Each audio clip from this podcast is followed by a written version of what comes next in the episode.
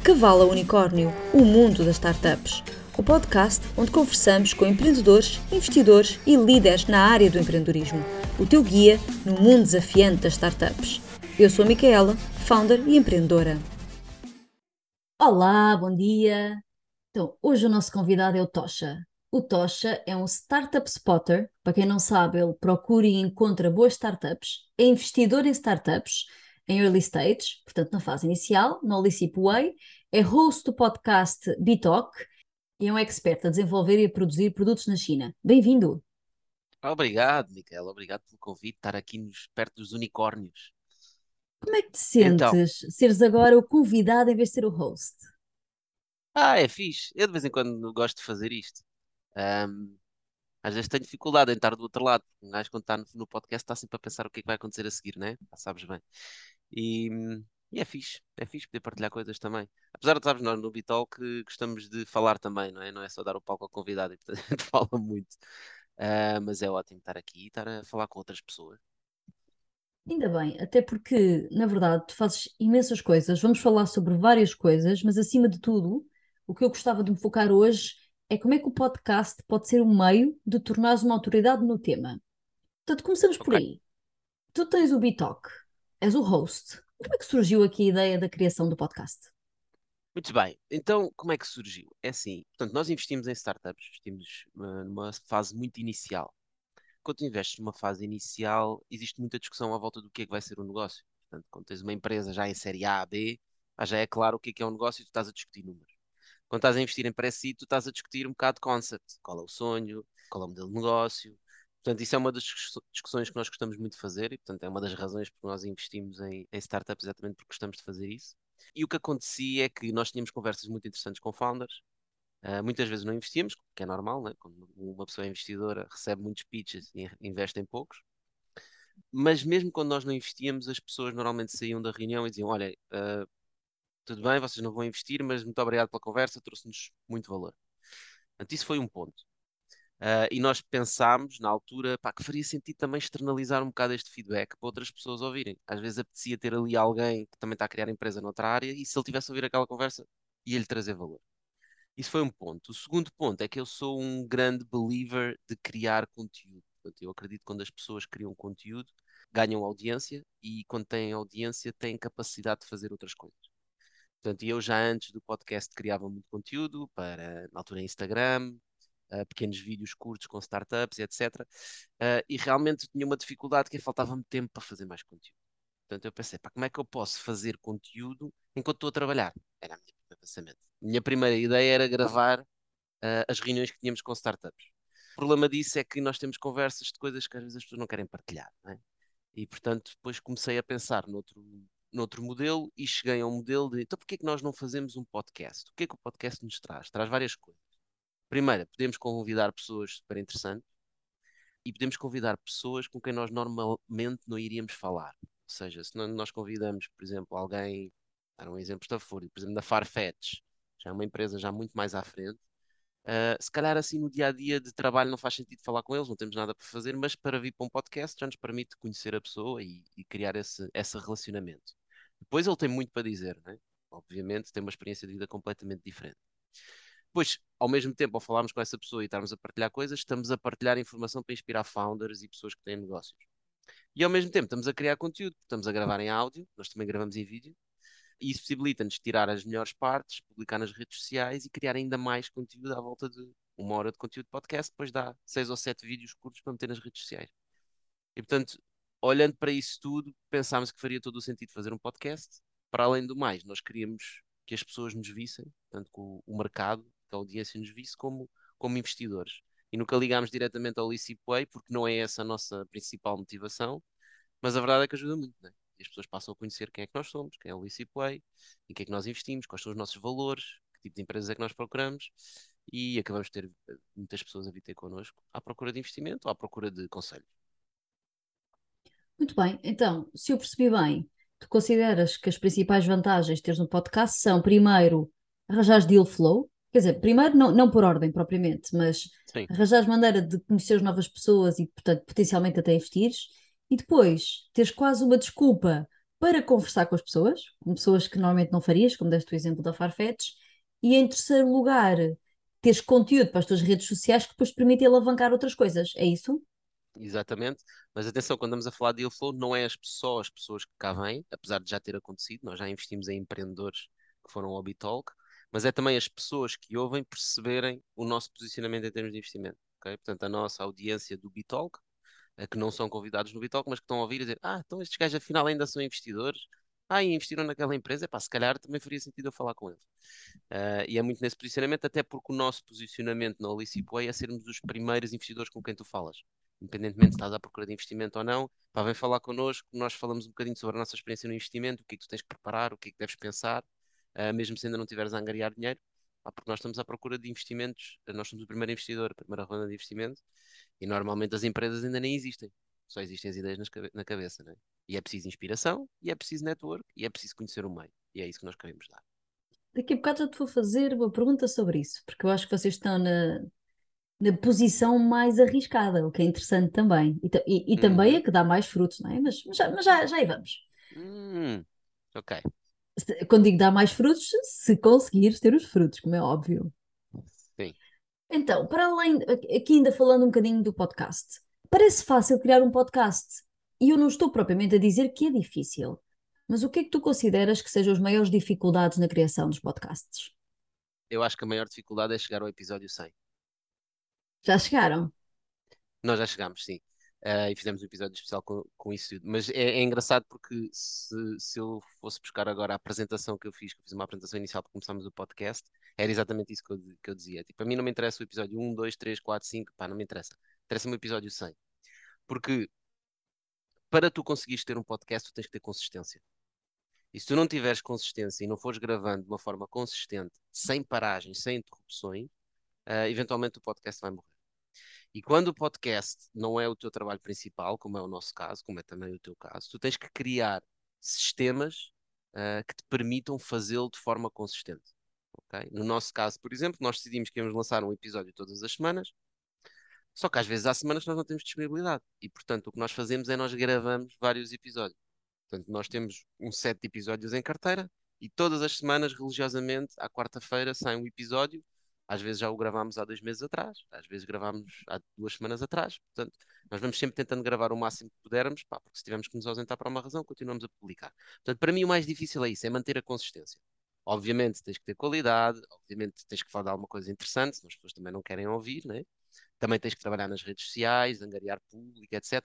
Mas eu acredito que se tu estiveres a fazer um bom trabalho, que te apaixone no podcast, que ter conversas que te interessam, uh, a única coisa que interessa é a consistência porque pá, no primeiro ano nós tivemos resultados, no segundo começámos a descolar, no terceiro já sentimos mais uh, que estamos a chegar a mais sítios. Isso é tudo tempo. Né? É, é como a velha de nove mulheres não fazem um filho num mês, né? é preciso nove meses para fazer um filho. E a lógica no podcast é a mesma coisa. E portanto, para mim é consistência. E se tu fores procurar no Spotify podcasts, epá, encontras uma dezena de centenas deles que chegam ao terceiro, quarto, quinto, sexto episódio e depois acabam. é, é, um number, é um magic number, é os 10. Ah, é? Olha, não sabia. Yeah. É, depois dos 10 é, o, é os 50. E dos 50 é o 100. Quando tu chegas ao 100, normalmente conseguiste criar uma rotina que te vai permitir continuar a fazer, se tu gostas de fazer, sejas, podes estar farto, mas se tu gostas de fazer e chegaste ao 100, normalmente, pá, o 1000 é uma questão de tempo. Que é o nosso próximo objetivo. Interessante. Sabes que por acaso já, já considero que a maior dificuldade é outra, e queria também ver aqui se concordas, que é arranjar bons convidados. Eu não estou a dizer uhum. que há maus convidados, mas há pessoas que não têm muito jeito para falar, há não, outras há que não têm disponibilidade e é o terror. E portanto, essa para mim é uma dificuldade grande, que é a disponibilidade deles, a minha, a edição, o, o lançar o episódio e o que, é que, que, é que achas sobre isso? Tens toda a razão.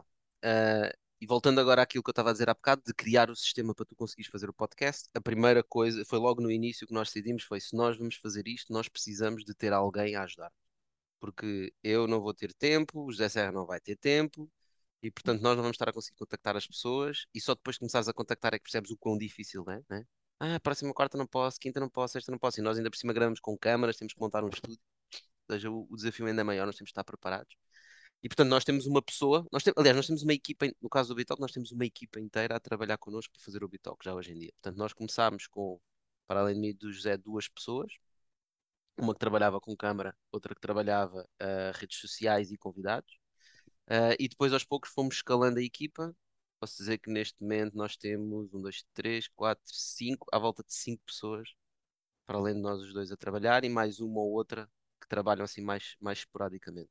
Então, temos uma pessoa só a contactar convidados e a fazer guiões, temos uma pessoa só responsável pelo vídeo, pelo som, pela imagem. Também já temos algumas coisas que nós temos que fazer agora, porque nós passamos no canal Q, na, na televisão, existem requirements que nós temos que manter em termos da qualidade do som e da imagem, etc. Portanto, também já é um bocadinho mais complexo. Mas eu concordo 100% contigo e a edição também é um nightmare. Sei que muitas pessoas fazem tipo stream e depois publicam, que é muito mais fácil. Portanto, editar é uma loucura, arranjar pessoas uh, é muito difícil por causa da disponibilidade deles e encontrar os perfis que queres. E depois estavas a dizer não há maus convidados. Eu acho que há maus convidados. Uh, ou seja, há pessoas que podem ser pessoas espetaculares, mas não servem para um podcast.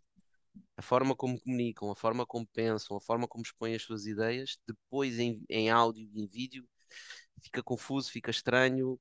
Às vezes há pessoas que gostam muito de falar e de se ouvir e nunca mais se calam. Essa uh, é portanto, terrível. Yeah, portanto, há, há, há maus convidados. Às vezes acontece. E tu não consegues prever isso, é difícil de prever. Nós começámos agora a fazer uma coisa que é nós fazemos uma entrevista à pessoa antes por vídeo.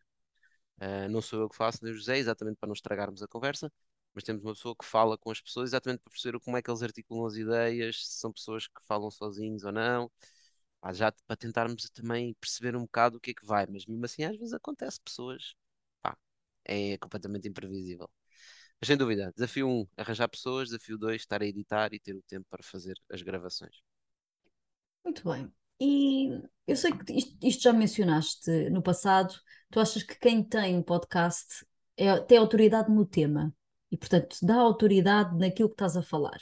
E porquê tu tens essa opinião? Epá, é como é como tu vês, por exemplo, uma celebridade, não é? Se uma celebridade tem, por exemplo, o, o Cristiano Ronaldo, se fala de futebol, ele tem autoridade no futebol.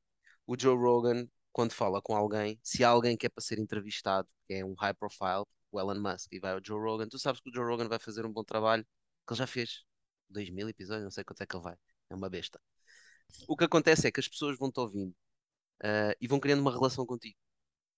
Vão criando uma imagem de ti, uh, vão percebendo as tuas ideias e, e, e às tantas já sentem que têm uma relação contigo. Isso faz com que, às tantas, quando tu começas a dizer determinadas coisas, uh, as pessoas começam a aceitar-te como uma autoridade de quem possa dizer essas coisas. Tipo, pá, Tocha já gravou 100 bitalks com empreendedores e investidores. Se calhar quando ele diz que uma startup precisa disto, pá, se calhar tem aqui alguma, alguma lógica uh, e se calhar ele tem autoridade para o fazer porque eu já vi 100 episódios dele. Quando se eu fosse um VC desconhecido que já tivesse investido em 100 empresas, já tivesse feito exits, mas ninguém soubesse disso, quando eu disser alguma coisa, eu dizer, ok, pá, sei lá, ele é investidor, sei lá o que é que ele fez, sei lá o que é que ele pensa, ou seja, não tens a ligação com essa pessoa. Portanto, tu tens que dispor e mostrar quem tu és, é para depois quando tu dizes e as pessoas que identificam contigo vão-te levar a, mais a sério, digamos assim. Uh, e isso é importante para um investidor no sentido em que nós procuramos as pessoas que se encaixem no nosso perfil, não é? Uh, a verdade é essa. nós procuramos as pessoas que se encaixam nos nossos valores. E se nós mandarmos os valores cá para fora, mais facilmente eles percebem o tipo de pessoas que nós estamos à procura. E portanto recebemos melhor deal flow e melhores empresas daquelas que nós queremos investir. Estás a ver? E é muito nesse sentido. Faz-me todo o sentido. Aliás, se eu também não concordar com os vossos valores, não vos vou contactar, não é? E vice-versa. Mas isso, Desligas isso... o podcast. Exato, é, é isso o, mesmo. É o mundo livre. É isso mesmo. Mas, mas traz a vantagem de, se eu, se eu achar que temos o mesmo tipo de, de valores, posso-vos contactar, porque tenho efetivamente interesse em que sejam meus investidores, por exemplo. Mas então, conta-nos lá aqui alguma coisa de palpável que o podcast já te trouxe, para além de ótimas conversas com pessoas incríveis. Ok. Então temos um exemplo muito claro, que é o nosso episódio 100. Uh, ah, nós no episódio 100 gravamos o um episódio na Cerdeira, que é uma aldeia na Serra do Lausanne que nós recuperamos. E gravamos com o Miguel Alves Ribeiro, que é o founder e CEO da ShareMe. E nós contamos esta história, portanto não é segredo nenhum, posso partilhar. Uh, nós no episódio 30 e tal, uma coisa desse género, já não me recordo, uh, convidámos o Miguel porque ele estava à frente da Zumato. E, e ele veio gravar um, um episódio connosco nós gravámos o episódio, tudo ok, e no final, já depois das câmaras desligarem, ele perguntou: ah, Tocha, quando é que vai sair o episódio? Eu disse: epá, não tenho a certeza exatamente qual é o dia, mas porquê que isso te interessa? Ele, é pá, porque eu vou sair da Zomato, uh, vou criar uma empresa. Vais criar uma empresa? Como assim? Pá, vou criar uma empresa, vou ser empreendedor e tal. Eu, então, mas tu sabes onde é que estás? Não, não, tipo, Alice, ei, sim, eu percebi, vocês investem, né? Sim, nós somos investidores. Conta-nos lá o que é que estás a fazer. Então sentámos numa sala, estivemos lá a falar uma ou duas horas, uh, e no final, quando o Miguel saiu, nós acabámos por ser o primeiro investidor dele. E portanto, isso, só, só esse, esse episódio para nós já é super importante. Nós identificamos uma pessoa com quem temos uma relação extraordinária, que está a construir uma coisa incrível, uh, e nós tivemos a possibilidade de entrar logo no início, quando nós gostamos de entrar, um, e investir no Miguel. Um, e já houve outros. Uh, investimos também, por exemplo, na Planeteers. Uh, também foi com, com um episódio que tivemos com o Sérgio, e mais tarde, quando eles decidiram realmente uh, angariar investimento, ele obviamente lembrou-se de nós. Uh, epá, e outras pequenas oportunidades que foram aparecendo para negócios dentro do grupo da Olicip Web. Então, temos várias empresas, às vezes há uma pessoa que está a trabalhar numa área, um, está a trabalhar com seguros e faz isto, isto e aquilo. E nós, por acaso, temos um produto e dizemos: ah, não faria sentido fazermos qualquer coisa neste sentido, uh, tu podes ajudar a vender, ou nós podemos ajudar a vender o teu produto, seja o que for. E já fizemos vários, várias parcerias também desse género. Portanto, engraçado que todos os exemplos que eu dei de coisas que nos trouxeram foi coisas que acabaram por ser business, né? apesar de ser um podcast. Mas é a realidade. Já para não falar das dezenas e dezenas de startups que vêm ter connosco e dizem, pá, ouvi-vos no Bitalk, sei que são investidores, gostava de falar. Isso também traz muito valor. Recebemos muitas empresas assim, muitos empreendedores. Obviamente a maioria não investimos, mas tentamos sempre ajudar daquilo que for possível ajudar. Parece-me bem e, e acho esse conceito interessantíssimo eu tive um outro podcast na empresa anterior e também tive muito deal flow de, de contactos, de potenciais parceiros na altura, portanto percebo perfeitamente o, o que é que estás a dizer. Mas sabes porque é que isso acontece também? Porque as próprias pessoas começam-te, tu ganhas autoridade com elas. Porque uma coisa é tu abordares uma pessoa, tipo, num evento, assim do nada, e explicares o que é que tu queres dela ou o que é que ela quer de ti. Outra coisa é tu passares uma hora a falar com ela sobre um tema qualquer e depois no final dizer, olha lá, devíamos fazer qualquer coisa juntos. Né? É completamente diferente é aquecer as coisas, não é? Perceberes a personalidade Yeah. de outra pessoa, se encaixa, se não encaixa e teres ali uma relação. Exatamente. Estava aqui, estava aqui outro dia a, a pensar um bocadinho este tema de áudio. Portanto, os podcasts vieram para ficar, são das- uma das melhores maneiras de comunicação, na minha opinião, porque não têm censura, que muitas das outras redes sociais têm. Eu considero uma rede social, não sei se está certo ou não, mas, mas ao mesmo tempo, depois tens outras coisas que foram lançadas, como o Twitter Spaces, o Clubhouse, que eu não tenho bem certeza se ainda está vivo, o LinkedIn lançou também uma coisa parecida, portanto, tudo isto com voz. O que é que tu consideras que seja assim mais importante? É estar nos espaços todos?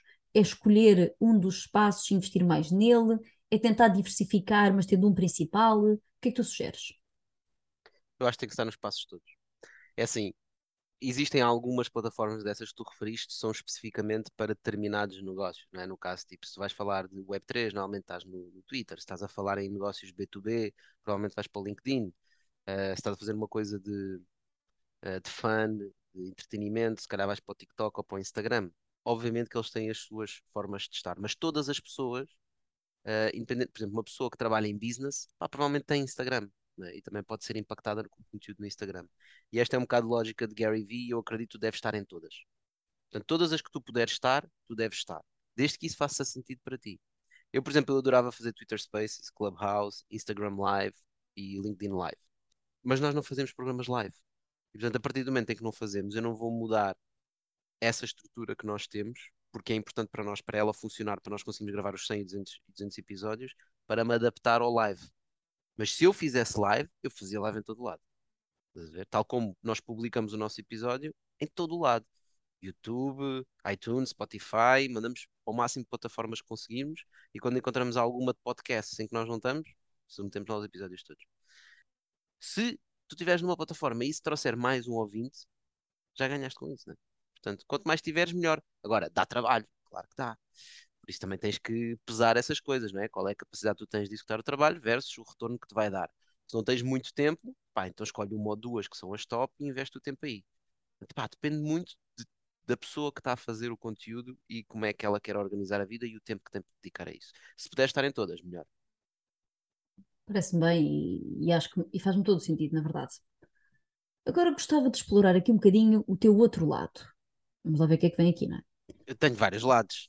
Eu sei, eu sei. Agora vamos lá ver o que é que eu vou aqui magicar. Não, é o teu lado de investidor e de startup spotter. E porquê que eu gostava de falar sobre isto? Primeiro, porque temos muitos empreendedores a ouvir o podcast, muitos procuram investimento e eu sei a dificuldade que é encontrar esse investimento. E portanto, aquilo que eu gostava que tu me dissesses é o que é que a Holisip Way e tu, como Tocha, como é que tu observas e o que é que tu valorizas nas startups em early stage? ok. É assim, quando uma pessoa está. Existem várias fases de investimento nas startups, não é? Portanto, nós temos o pre-seed, temos o seed, Series A, B, C, D, etc. Todas as fases requerem coisas diferentes e requerem investidores diferentes. Uh, investidores em séries A, B e C estão a olhar para questões financeiras, estão a olhar para números, estão a olhar para tração, a ver qual é que é o teu custo de aquisição, quais são os canais que tu usam, quanto é que isso custa, se eu despejar mais dinheiro como gasolina, como é que isto vai escalar? Portanto, é mais uma lógica financeira. Uh, para baixo, especialmente quando vais em direção a pré-seed, tu não tens nada disso. Né?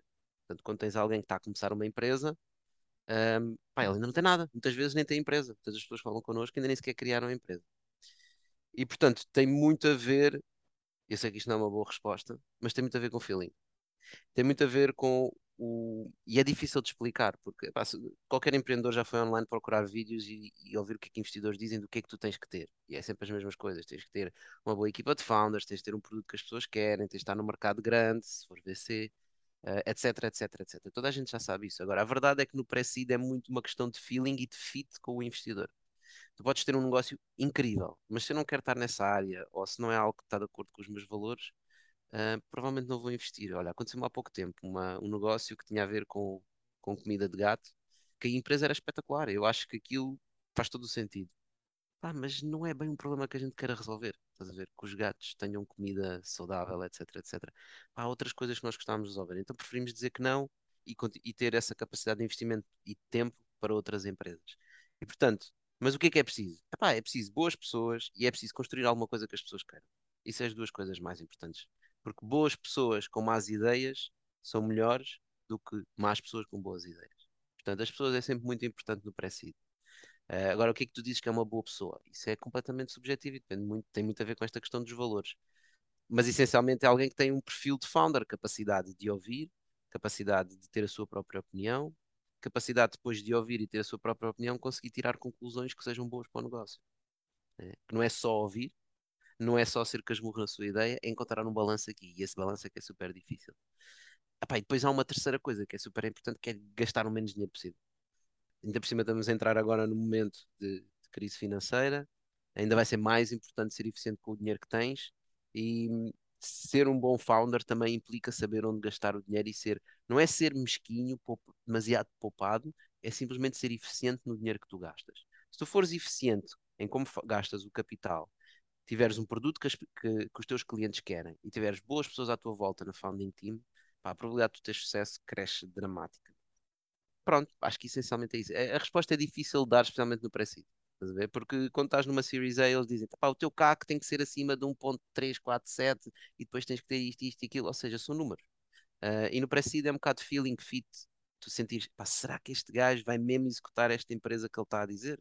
Será que esta equipa tem what it takes? E muitas vezes falhas. Faz parte. E por falar em falhas, eh, vocês Sim, valorizam muitas. mais founders que já falharam? Portanto, que não são first-time founders ou que são first-time founders? Eu estou agora a iniciar um novo projeto. Aquilo que eu digo é: sexta vez é de vez, é agora. É agora que eu chego lá. Mas não sei se todos os investidores valorizam essa experiência ou não anterior. Eu acho que sim. Ah, eu acho que qualquer investidor que esteja há tempo suficiente no mercado percebe que um founder que falhou já aprendeu muito que vai aplicar na sua própria, na sua próxima empresa. Ah, isso é claríssimo. Ao contrário de alguns investidores, e há alguns investidores que só investem em second e third time founders, portanto, pessoas que já falharam anteriormente, ah, nós não temos esse requirement. Nós investimos em first time founders e investimos em founders que falharam. Obviamente que eu acredito que um founder que falhou tem uma maturidade diferente. Uh, mas eu já vi first time founders e temos alguns na nossa comunidade pá, que cresceram muito em dois, três anos, tornaram-se founders que pá, nem reconheces. Se tu colocasses aquele founder com o primeiro dia do founder, eles iam ficar tipo, este não é a mesma pessoa. Portanto, as pessoas também crescem e nós também acreditamos nisso. E como nós investimos em pré-seed, nós temos tempo para as pessoas crescerem. Se nós investíssemos em séries A's e B's e víssemos que um founder é imaturo, pá, se calhar ele não vai ter tempo de crescer o suficiente para segurar a empresa. E aí, se calhar, faz mais sentido pessoas que já têm experiência. Pré-seed, pá, pessoal, temos tempo. E nós temos uma comunidade muito grande de pessoas para ajudar exatamente por isso. São pessoas que também já falharam, já cometeram erros e que te podem ajudar e, e podem te ajudar a falhar menos, ou pelo menos cometer outros erros, erros diferentes. É verdade, aliás, nós temos todos que ter tempo para crescer, seja através da falha, seja através da ajuda de outros, como, como a vossa comunidade, não é? Para seguir o caminho certo. E agora, qual é que tu consideras que seja o segredo para encontrar as melhores startups para investir? É o Bitalk. E para É além do conteúdo. Bitalk, é conteúdo. É conteúdo. É, é exposição.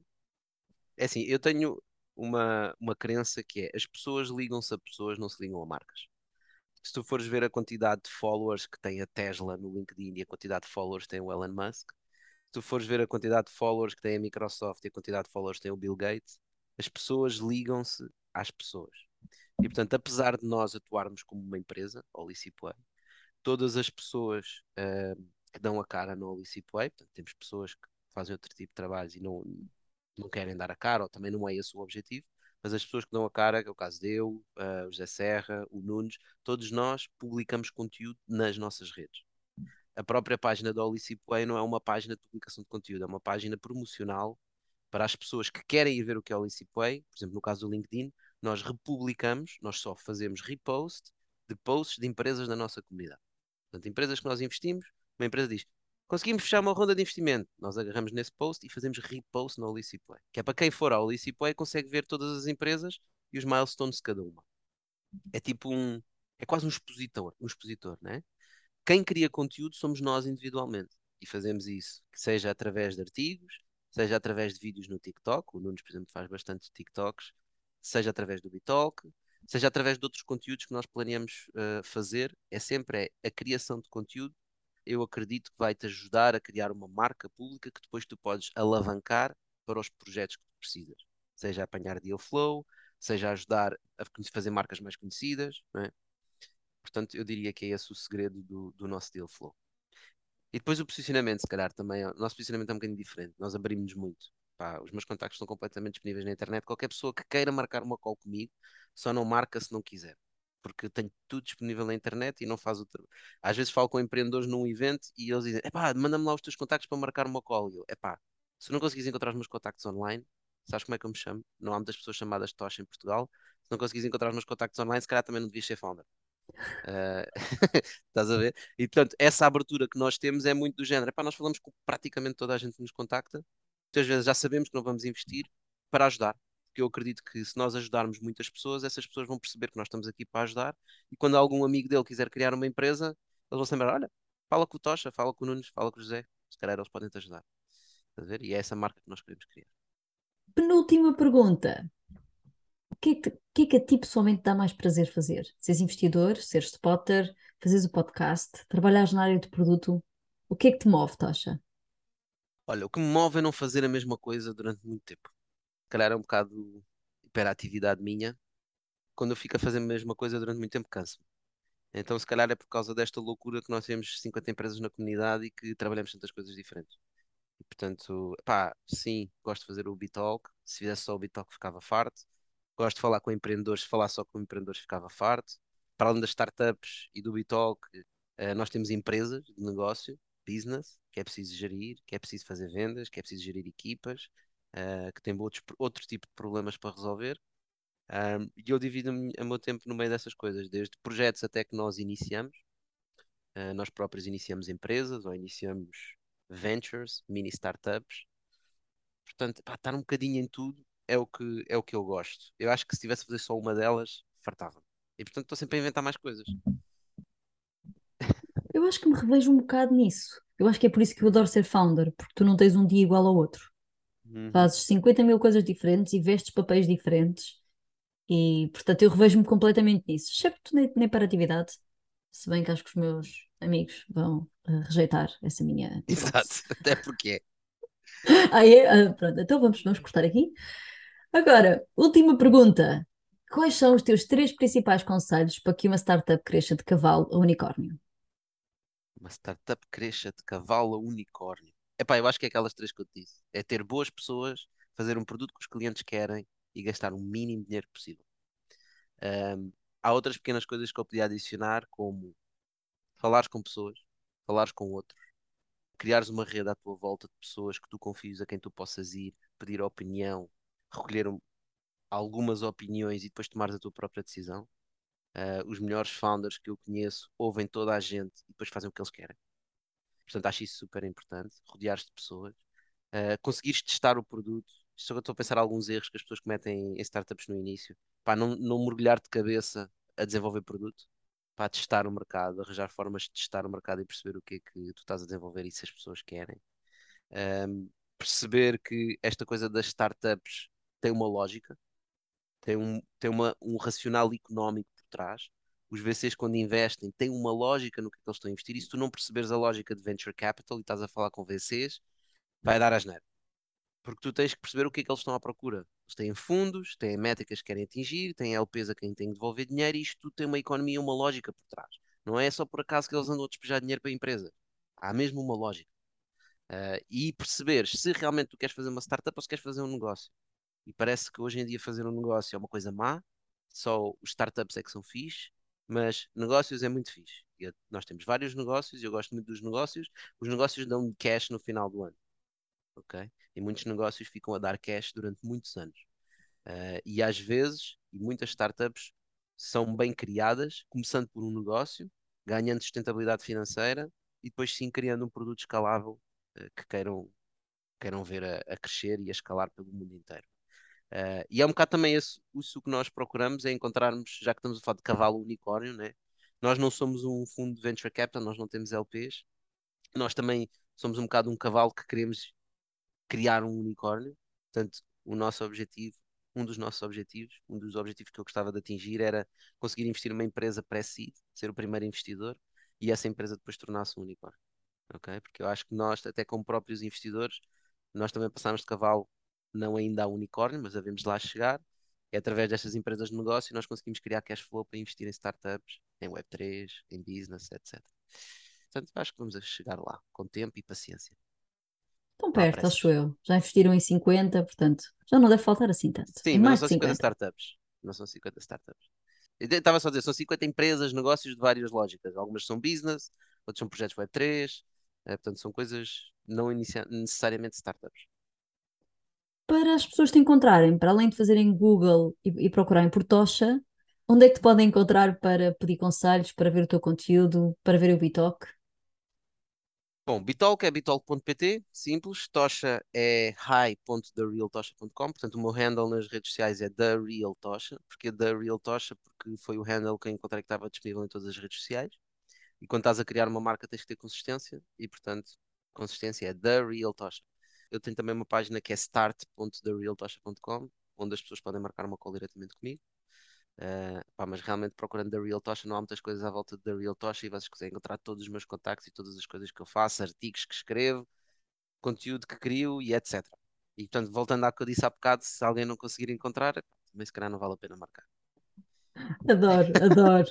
Aliás, não procurem por The Fake Tosha, ok? Temos aqui o Real Exato. acho que é a pessoa the certa. Real. Tosha, adorei ter-te aqui. Foi ótimo, muito Olha, obrigada. obrigado por me convidares. E espero que vão mesmo ver eh, não só o Bitalk, mas falar com o Tocha é uma conversa inspiradora, já que ele está a dar essa disponibilidade. Acreditem, vale mesmo a pena, porque é uma pessoa que claramente tem uma maneira diferente de ver as coisas. E eu acho que hoje em dia, quanto mais pensarmos out of the box e tivermos uma visão não, não quadrada, vá, das coisas de, do mundo, mais sucesso teremos. Portanto, obrigada, Tocha, e um bom dia. Obrigado, pessoal. Para saberes mais sobre o mundo das startups e cresceres o teu negócio, subscreve o podcast na Apple Podcasts, Spotify ou Google Podcasts e partilha para não perderes pitada. Até à próxima e bons negócios!